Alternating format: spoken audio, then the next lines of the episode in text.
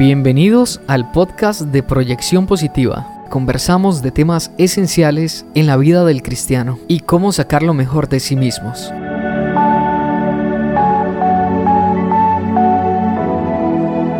Iniciamos con el tema de hoy.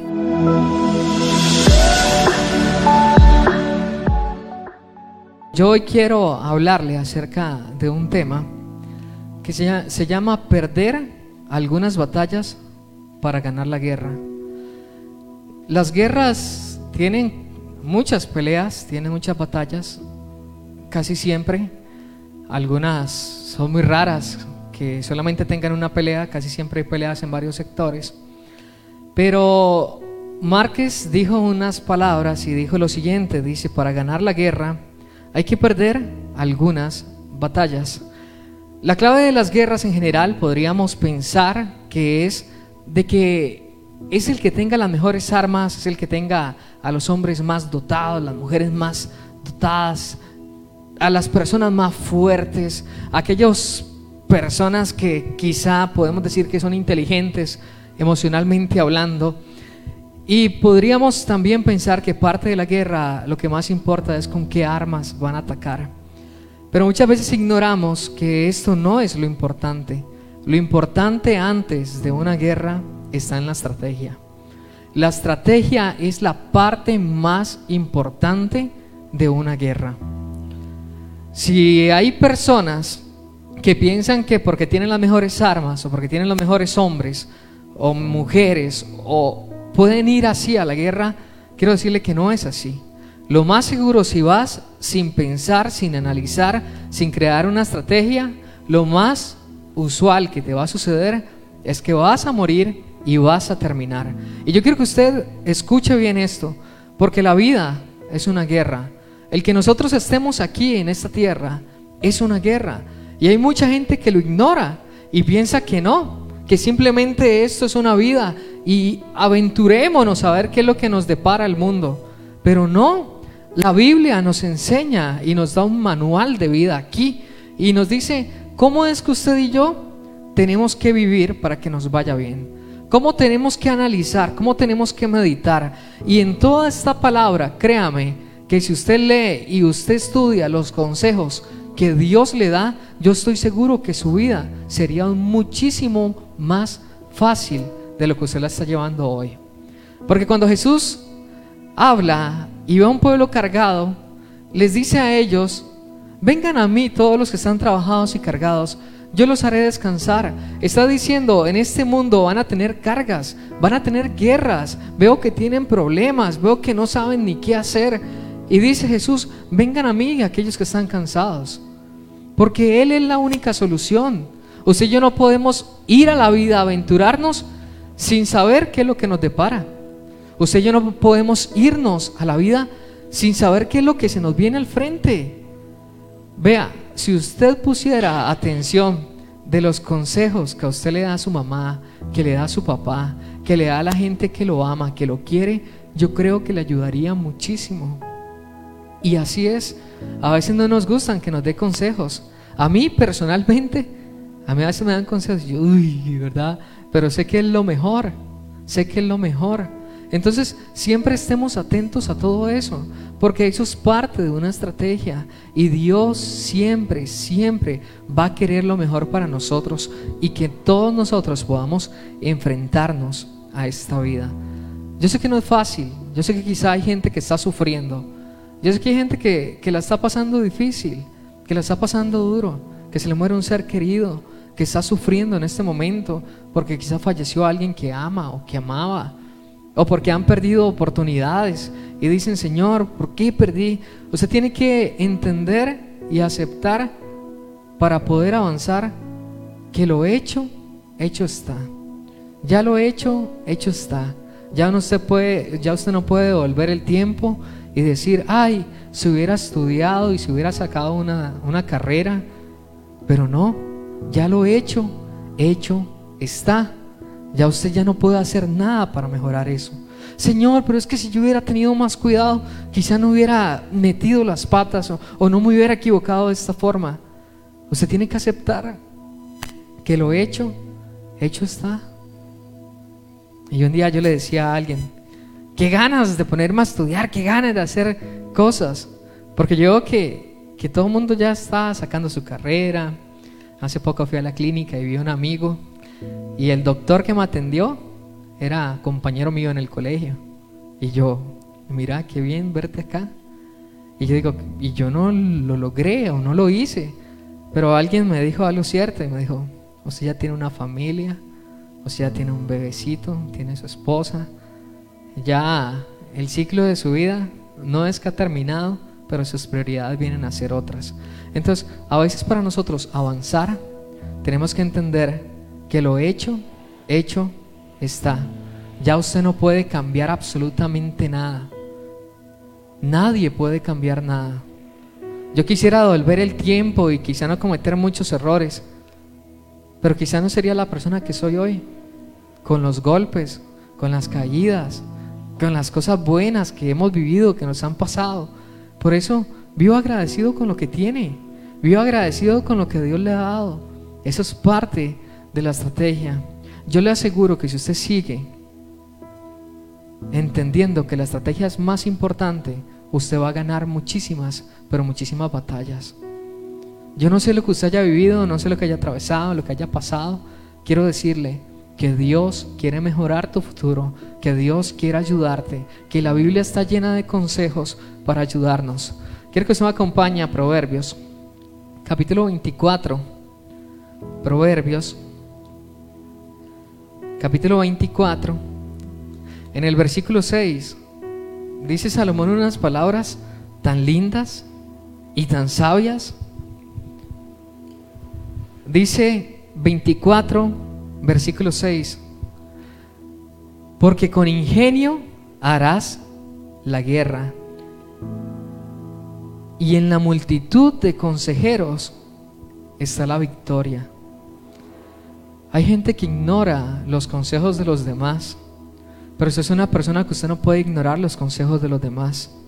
Hay personas que piensan que no es importante tener sabiduría para caminar en la vida en todo esto. Pero usted tiene que decirle a Dios que le ayude, que Él le dé sabiduría. Usted va a poder superar esto, usted va a poder avanzar, pero simplemente si usted toma esos consejos, si usted tiene ingenio antes de la guerra. Pero hay puntos importantes que quisiera mencionar hoy. Hay guerras que no son importantes. Hay guerras que no son importantes. Yo veo matrimonio y yo veo matrimonio a veces que pelean por cosas tan insignificantes. A veces yo, yo pregunto, ¿es tan importante ese tema o lo que pasó para perder una guerra? ¿Es tan importante esa batalla que están luchando como para perder una guerra? Y usted dice, es que hizo esto, dejó el paño ahí, o dejó unos zapatos, o quizá la mujer dejó el brasier por ahí y, y ya hiciste un burumbún y se peleó y se agarró. ¿Realmente valía la pena esa batalla? ¿Realmente valía la pena gastar energía por eso? Hay cosas que son insignificantes, hay batallas que simplemente se pueden conversar, se pueden hablar, no se necesita estar peleando, se puede conversar. Entonces, antes de usted tener una pelea con sus hijos, con su esposo, con sus papás, con aquellas personas que le rodean, siempre piensen, ¿vale la pena ganar esta batalla? ¿Vale la pena ganar esta batalla? Cuando usted va por la calle y se le atraviesa un carro y usted se enoja, ¿usted cree que vale la pena pelear esa batalla? No vale la pena, no vale la pena. Y yo digo, ¿cuántos matrimonios a veces por cosas absurdas y completamente tontas pierden y por cositas tan chiquititas que simplemente se van acumulando y se van haciendo más grandes, se van acumulando y se van haciendo más grandes, al final pierden la guerra. Al final no pueden estar juntos. ¿Por qué? Porque piensan que cosas pequeñas e insignificantes no ser algo que pueda hacerse muy grande en un futuro para, para terminar algo. Por eso hay batallas que usted a veces perdamos. No son importantes. Hablemoslas, conversémoslas. no todas las cosas tenemos la razón. Yo no, yo no en todo tengo la razón. En algunas cosas y pocas tendré la razón, pero en otras no. A veces no vale la pena. Un día escuchaba a un señor en un hotel, enojadísimo, porque llamó a reservar y al final este hombre reservó la habitación que no era, este hombre quería una suite. Y resulta que estaba ahí el hotelero y lo trataron malísimo. Usted no sabe quién soy yo, si quiere yo hablo con el dueño de este hotel y le digo que tiene que darme la suite. Y le dice él, Señor, con todo respeto, le voy a decir algo. Usted no la reservó. Con todo respeto, Aquí no aparece un registro que usted haya pedido la suite. Y este hombre se enojó y gritó y al final terminó ofendiendo al Señor, al que estaba ahí atendiendo. Y entonces una persona los veía desde atrás y decía, pero este hombre, ¿qué le pasa? ¿Por qué lo trata tan mal?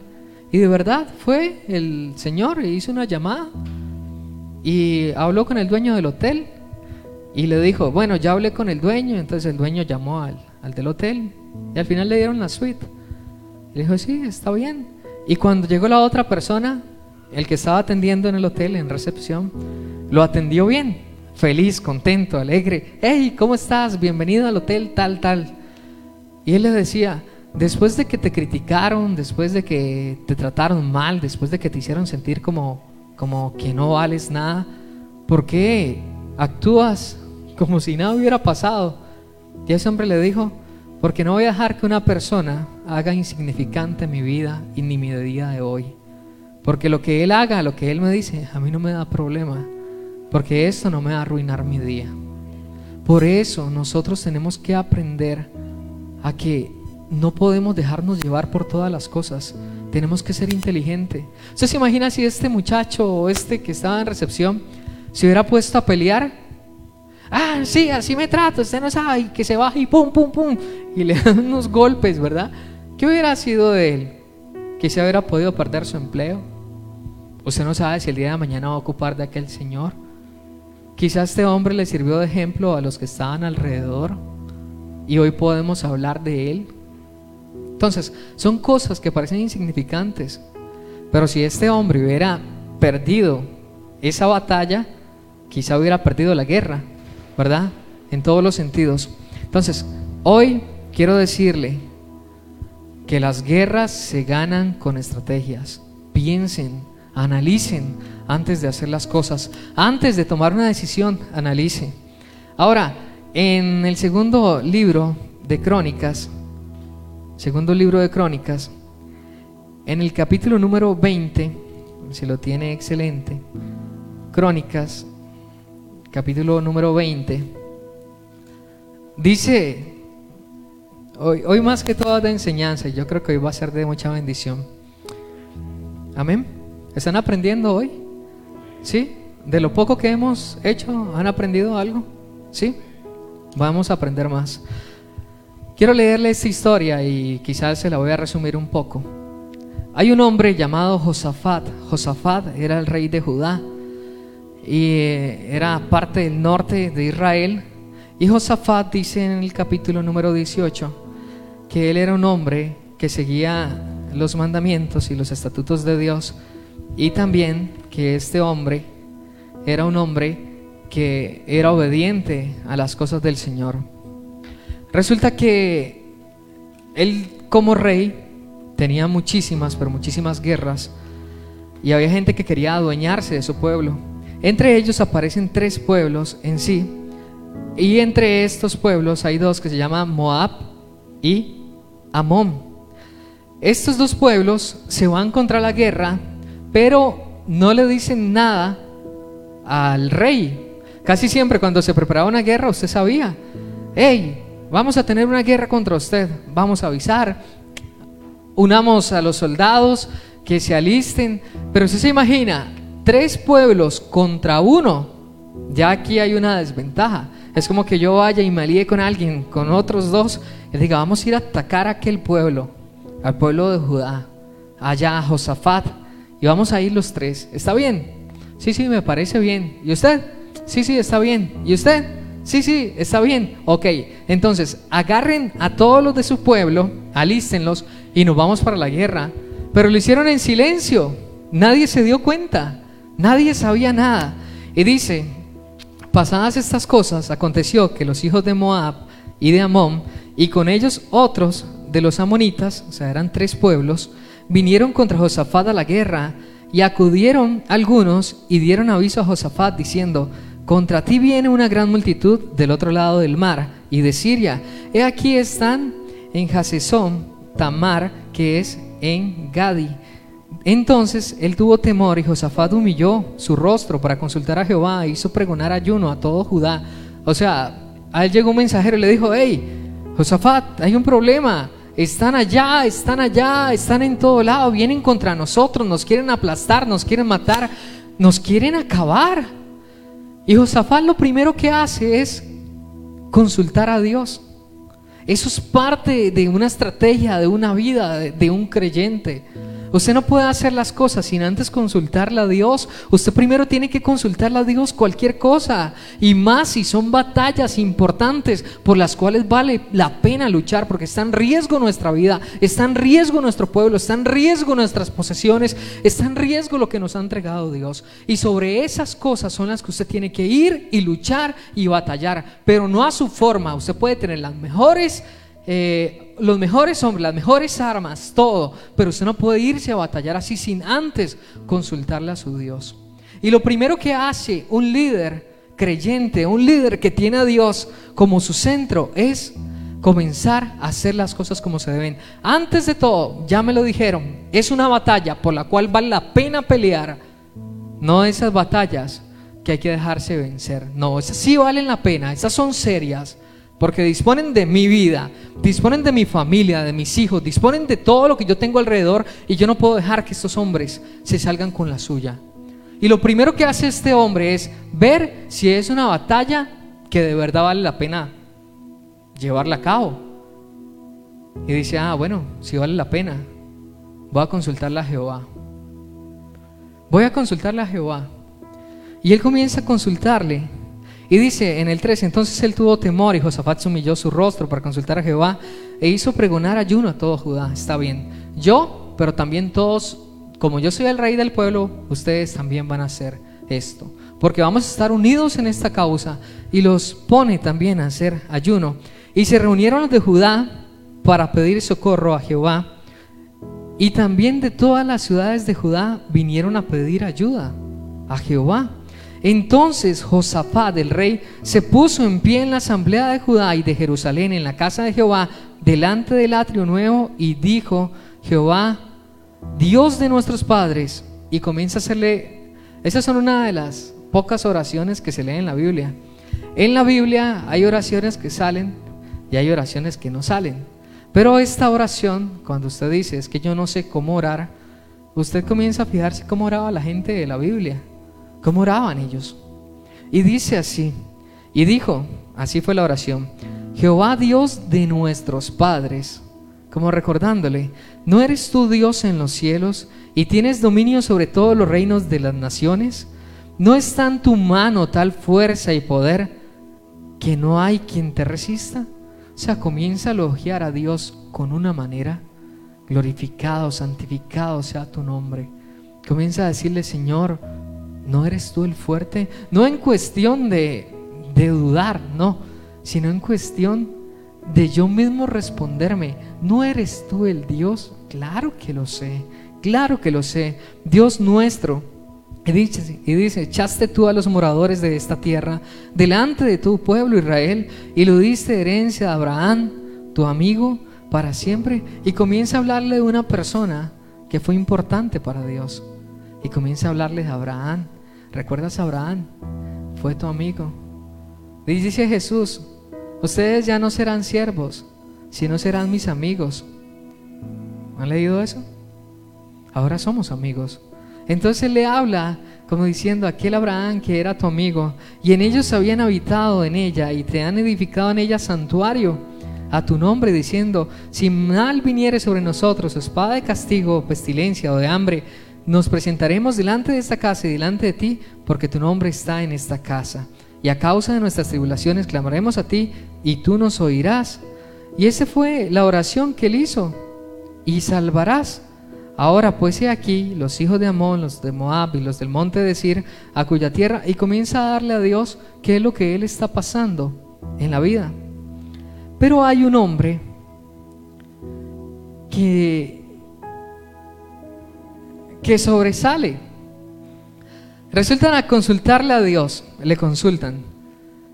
Pero hay un hombre que el Espíritu de Dios se posa sobre él. Recuerden que en el Antiguo Testamento, tal vez para dejar claro, el Espíritu Santo llegaba y habitaba en alguien durante un momento y después se iba.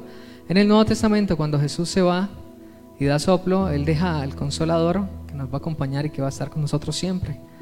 Pero aquí es completamente diferente. El Espíritu Santo solamente se posaba sobre una persona y en ese momento se posó sobre alguien en medio de la reunión. Es como que usted y yo estemos aquí y comencemos a, a hablar, a decirle a Dios, Dios, hay una guerra y todo. Y de un pronto a otro el Espíritu de Dios toma un hombre, un hombre poco usual, un hombre no reconocido, pero un hombre de la cual la Biblia lo utiliza para dar un mensaje muy claro. Y comienza Dios a hablarle y a decirle la forma de la estrategia en la que van a hacer. Y Dios comienza a hablarle a este hombre y le dice, dile al pueblo, y yo quiero que usted me acompañe ahí, en el capítulo número 14, en el versículo número 14, y estaba allí Jaasiel, hijo de Zacarías, hijo de Benaía, hijo de Giel, hijo de Matanías, levita de los hijos de Asaf, sobre el cual vino el Espíritu de Jehová en medio de la reunión.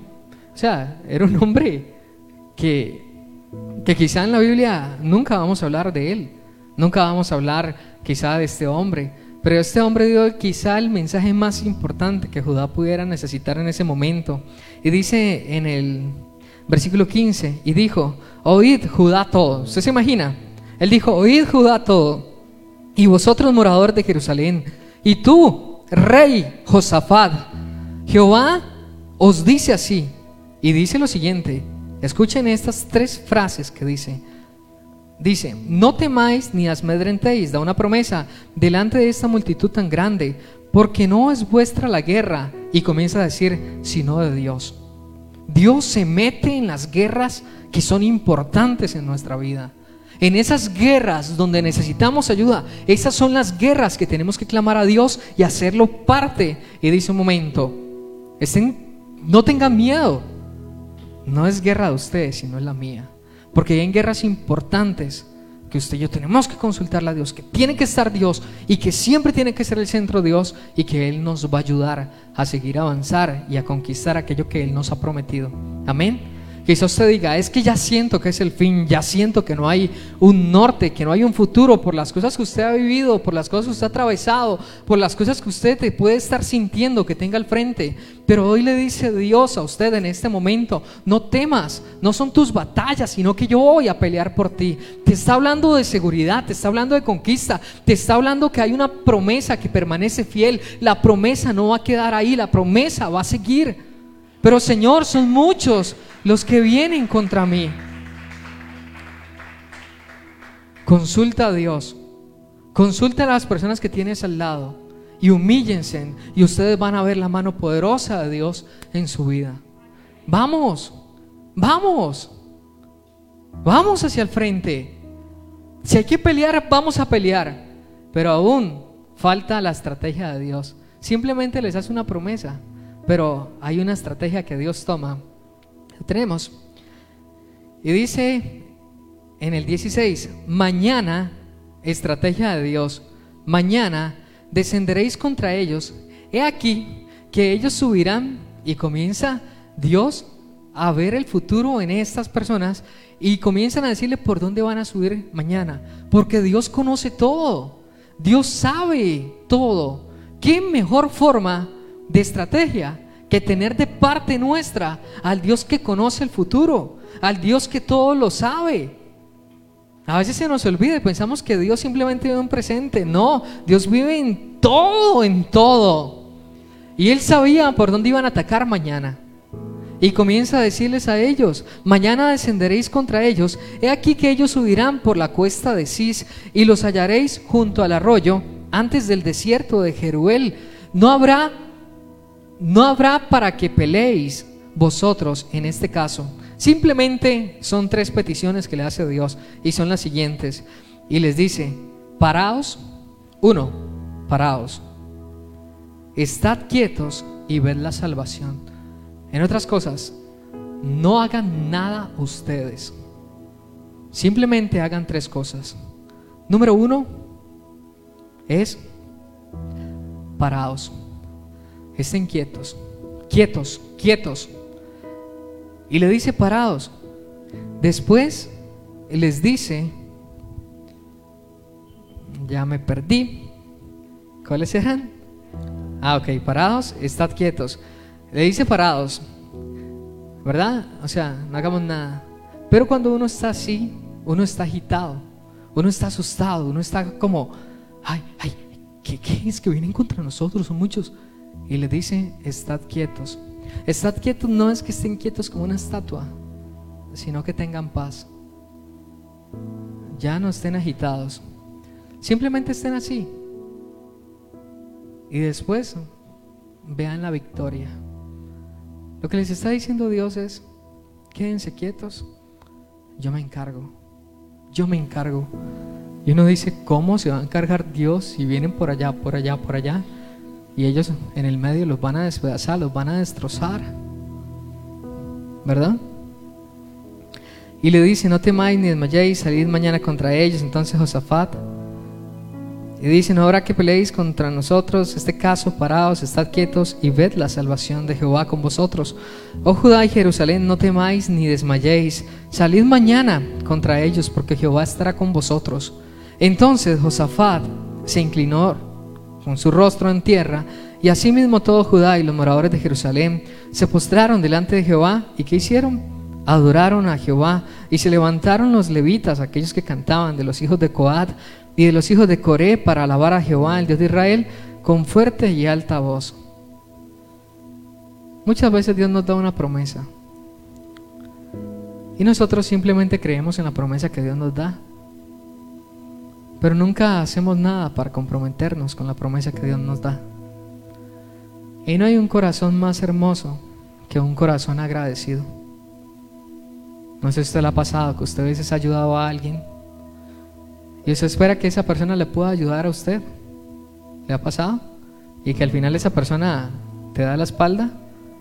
Como hay otras personas que son al contrario, son completamente agradecidas. Que le has ayudado y están ahí. No digo que nosotros hagamos algo para ayudar a los demás y que esperemos algo a cambio. Simplemente estoy dando un ejemplo de las diferentes personas que somos. Y quizá nosotros mismos seamos los malagradecidos, hasta uno mismo. Cuando uno ha tenido necesidad, ¿quién ha estado ahí también? No nos olvidemos de aquellos que nos ayudan. Y en este caso Dios les estaba ayudando a ellos. Y ellos dijeron, vamos a humillarnos, vamos a orar y vamos a darle gracias. Vengan los levitas, ustedes que cantan, vengan, vengan, denle una adoración a Dios hoy. Vengan, vengan, vengan, vengan, vengan. Adoremos, cantemos, cantemos, porque Él nos va a dar la victoria. Pero es que no hemos visto nada, simplemente Él lo dijo y Él lo va a prometer. Comprometámonos con el Rey, comprometámonos con el Señor, comprometámonos en lo que Él hace, en lo que Él dice.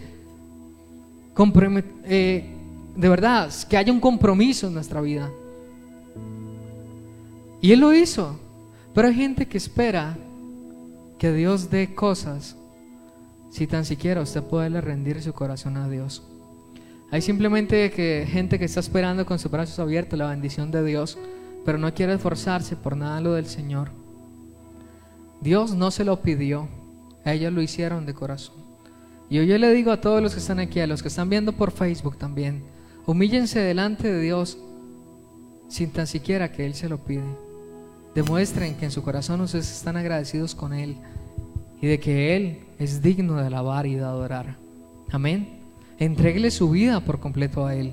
Entréguele lo que usted es a Él, lo que somos. Démosle alabanza. Él es grande, Él es santo. Él va a darnos victoria. Quizá usted ahorita, en este momento, se sienta en un tiempo donde usted no puede salir adelante, donde no sepa qué hacer con su vida. Yo le digo, dele adoración a Dios. Dele adoración a Dios porque Él ya ha prometido algo sobre usted, sobre mí. Adore, cante, dígale al Señor cuánto lo ama. Comprometa su vida al servicio de Dios y quizá puedas sentir en tu corazón que haya paz, porque hay un Dios que te dio palabra y estás caminando sobre esa promesa. Pero aunque aunque todavía no lo vea. No, es que aquí no funciona como el mundo, que si son buenos con nosotros y nos lo demuestran, entonces vamos a ser buenos con ellos. No, con Dios funciona. Te prometí y lo voy a cumplir. Y si yo te lo prometí, es porque de verdad voy a hacerlo real. Aunque aún no haya pasado, te estoy diciendo que te voy a bendecir. Ese simplemente es un hecho de un Dios que habla verdad y no habla mentira. Y si Él lo está diciendo con su corazón, con su boca,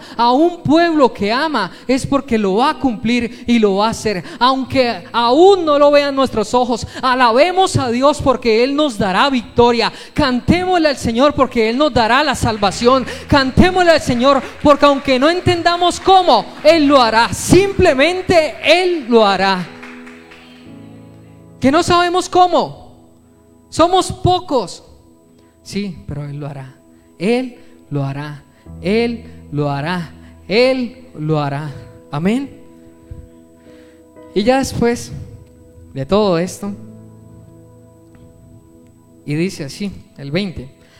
Y cuando se levantaron por la mañana salieron al desierto de Tecoa, y mientras ellos salían, Josafat estuvo en pie y dijo, oídme Judá y moradores de Jerusalén, creed en vuestro Jehová Dios, y, es, y, y estaréis seguros, creed a sus profetas, ¿Y qué dice? Serás prosperado. ¿Usted cree que la gente no tenía dudas? ¿Usted cree que la gente no tenía miedo? Sí, simplemente lo utilizó a él, pero casi ni lo conocemos. Simplemente Dios vino y se posó sobre él. Y si quizá fue simplemente el sentir. Dice Josafat, momento, creamos a sus profetas. Dice, creo en Jehová vuestro Dios y estaréis seguros. Y le dice, creed a sus profetas y seréis prosperados. Esto hace un líder. Esto hace un líder espiritual, esto hace un líder en su casa, esto hace un líder en su trabajo, en su negocio, esto hace un líder poner a Dios sobre encima de todo. Y aunque tus hijos, aunque tu familia, aunque tu pueblo no quiera seguir adelante, aunque se sienta quizá desmayar, siempre habrá un Josafat en mi casa, siempre habrá un Josafat en mi iglesia, siempre habrá un Josafat en mi negocio, creyendo en lo que Dios ha dicho. Y si Él lo ha dicho, Él lo cumplirá. Crean en sus profecías, crean en sus profetas, porque de Él los utiliza Dios también. ¡Qué palabra! Qué historia tan increíble. Pero ¿qué va a pasar? Dios no dijo lo que iba a hacer. Y voy a dejar que ustedes se lean toda la otra parte de la historia, si es que les gusta leerlo. Pero les voy a comentar por encima. Resulta que dice que envió confusión sobre los otros. Y entre los tres pueblos comenzaron a atacarse entre ellos. Rarísimo. Le hace la historia. Raro. Entre ellos mismos se hicieron traición. Aquí hay varias especulaciones. Y le voy a decir a mi mente las que podrían haber sido. Una es de que se hayan traicionado. Quizá dijeron que sí, pero tenían cosas en contra. Dijeron, como van a estar tan concentrados en atacarlos a ellos, vamos a ir nosotros y los atacamos. No aquellos del pueblo, quizá no nos han hecho nada, no. Hubo traición, esa es una. Otra especulación que hablan es que ángeles de Dios hubieran ido y hubieran peleado. Y otra es que Dios los hubiera confundido como si fueran el enemigo. Entonces, de cualquier forma, de cualquier manera, hubo confusión. Y dice que se mataron entre ellos. ¿Usted se imagina? Los otros, parados, estad quietos y veis la salvación y por allá suena fla, fla, fla, fla, fla. Uh, y usted va a pasar flechas, fum, fum. Y usted va a pasar lanzas, fum, fum, fum, fum. Y usted oye escudos, ca, ca, ca, ca. Estad quietos y ve la salvación. Es Jehová peleando. Y allá siguen peleando. ¿Escuchaste? Estad quietos. Y si vienen contra nosotros, ay, él lo dijo. Tranquilos, estén confiados. Y allá, pa, pa, pa, pa, dándose duro. Fum, fum, fum, fum, fum, fum. Estad quietos. Yo no sé cuánto duró esa batalla. Pero duró bastante, no fue una batalla corta. Y ellos ahí quietos. Miren, son estrategias de Dios. Ahora, las estrategias de Dios no son las mismas de nosotros.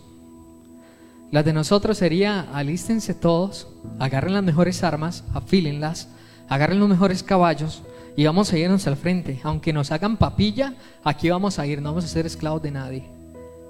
Eso hubiera sido. Pero una persona que consulta a Dios es una persona que va a escuchar la estrategia de Dios.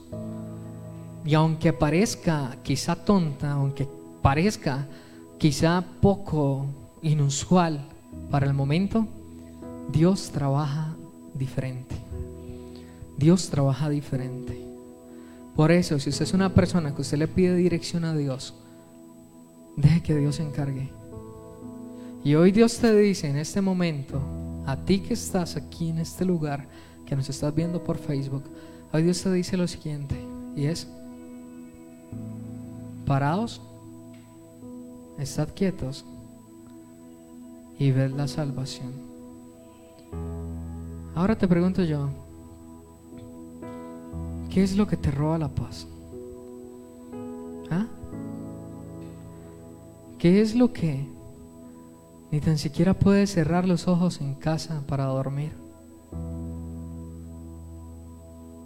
¿Cómo se llama? ¿Economía? Quizá ha venido una enfermedad crónica. ¿Cómo se llama? Y hablo de batallas serias. No hablo de peleas absurdas. Hablo algo en serio. ¿Qué necesitas que Dios haga? ¿Estás luchando por tu esposo, por tu esposa? ¿Estás pidiendo por un trabajo? ¿Estás pidiendo por un negocio para que Dios bendiga? Pídele a Él. Pídele a Él estrategias y va a ayudarte. Tienes una decisión demasiado importante en tu vida y no sabes qué hacer con ella. Consúltala a Dios. Dios va a ayudarte. Tú no estás solo pero simplemente parados, estad quietos y ved la salvación. Y después ellos agarran eh, arpas y comienzan a celebrar la victoria y aquellos en una batalla y dándose duro. Pero nosotros estaremos en victoria y estaremos cantando que tenemos un Dios fiel, que tenemos un Dios bueno, que tenemos un Dios que pelea nuestras batallas, que tenemos un Dios que no nos dejará vencidos, que tenemos un Dios que nos sacará de esta tristeza, de este dolor, de esta desesperación y que veremos su mano en todo lo que hagamos en nuestros hijos. Pero ¿sabes qué necesita Dios? Dios necesita un Josafat en la casa. Dios necesita un Josafat en su trabajo. Dios necesita un Josafat en tu negocio. Dios necesita un Josafat que le diga a todos, simplemente obedezcan a lo que Dios habló. Pero es que este no lo conocemos, no sabemos quién es. Simplemente hagan lo que Dios y Dios prosperará tu negocio, prosperará tu casa, prosperará tus hijos. Simplemente hazlo y obedezcan a lo que Dios ha dicho y ustedes serán bendecidos. No son sus peleas son mis peleas, dice Dios. Ustedes estén quietos que Dios se va a encargar. De aquello que parece imposible, Dios lo hace posible. Quizás una enfermedad crónica que usted esté viviendo en este momento o atravesando, pero Dios te dice, no es tu batalla, es mi batalla. Déjame en mí actuar.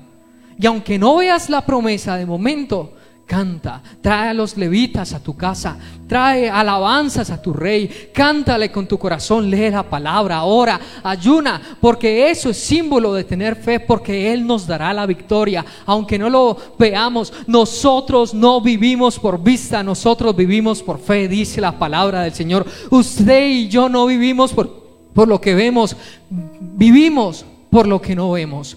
Y eso se llama fe, fe, fe, fe fe, aunque esté lejos, yo hoy lo celebro como si realmente estuviera pasando en mi vida, porque va a haber victoria. Comienza a celebrar, comienza a cantar, aunque parezca que sea antes de tiempo, hazlo, porque estás caminando sobre una promesa de Dios y si Dios lo prometió, Dios lo hará, pero ten fe, anímate, comienza a creer, comienza a caminar, comienza a dar gracias por ese trabajo, comienza a dar gracias por esa victoria, comienza a dar gracias por esa sanidad, comienza a dar gracias por ese negocio que Dios está haciendo que Dios está dando, aunque aún no lo tengas. Da gracias a Dios, porque eso se llama fe, fe, fe, fe, fe, fe, fe. Aquellos que caminan por fe y no caminan por vista. Camina por fe. Necesita fe. Ay, Nel, es que cómo me siento. ¿Ah? ¿No te anima esta palabra? Vamos, Josafat, levántate. Josafat te necesita tu iglesia, te necesita tu casa, te necesitan tus hijos, te necesita tu marido, vamos, te necesita tu esposo. Vamos, te necesita tu esposa. Josafat, levántate, levántate, levántate. Comienza a actuar como, como ningún otro. Eres un hombre que amas a Dios, tranquilo, que Dios va a bendecirte, Dios te va a ayudar, y Dios utilizará a alguien, pero que vamos a salir de esta, vamos a salir de esta. ¿Por qué no agarras ¿Por qué no agarras a las personas que tienes ahí al lado? Dale el, bueno, no sé si puedes tomarla al hombro, si es tu, tu burbuja, agárrala de la mano y dile, vamos a salir de esto, vamos hacia adelante. Dígale, no vamos a darnos por vencidos, vamos a caminar hacia lo que Dios nos prometió, aunque parezca imposible. Dígale, aquí hay un Josafat, volteela a ver, volteela a ver, dígale aquí, hay un hombre, hay una mujer que cree en las promesas del Señor. Amén. Vamos a salir adelante. Amén. Ahora, ¿qué vas a hacer? ¿No estás cansado de vivir en temor, en angustia, en lo que pasará mañana? ¿Por qué no le entregas todo a Dios hoy? Quizá hoy usted me esté viendo, esté viendo la repetición de este programa en algún momento. Pero usted no puede seguir en la vida como si Dios no existiera sin consultarle nada. Yo quiero invitarle hoy para que usted le entregue su corazón a Dios. Y si quizá usted se lo ha entregado en algún momento, hoy es el momento para hacerlo en serio. Y si usted quizá nunca le ha entregado su corazón, hoy es esta oportunidad. Usted no puede irse sin dejar que el Señor venga a morar a su corazón. Quiero pedirle a los que están viendo, a los que están aquí presentes, que hagamos una oración juntos. Si usted aquí ya lo aceptó en algún momento, no importa. Hagámosla de nuevo, ¿está bien? Y vamos a orar de la siguiente forma. Señor Jesús, en este día, hoy te acepto como mi Señor y como mi Salvador. Yo sé que viniste a morir acá en la tierra para darme vida y que tú resucitaste para resucitarme a mí también. Yo hoy te reconozco como el Señor y Salvador de mi vida. Límpiame de mis pecados. Límpiame de todo lo que está mal. Yo hoy soy tu Hijo y tengo vida y vida eterna. En el nombre de tu Hijo amado Jesús. Amén y amén.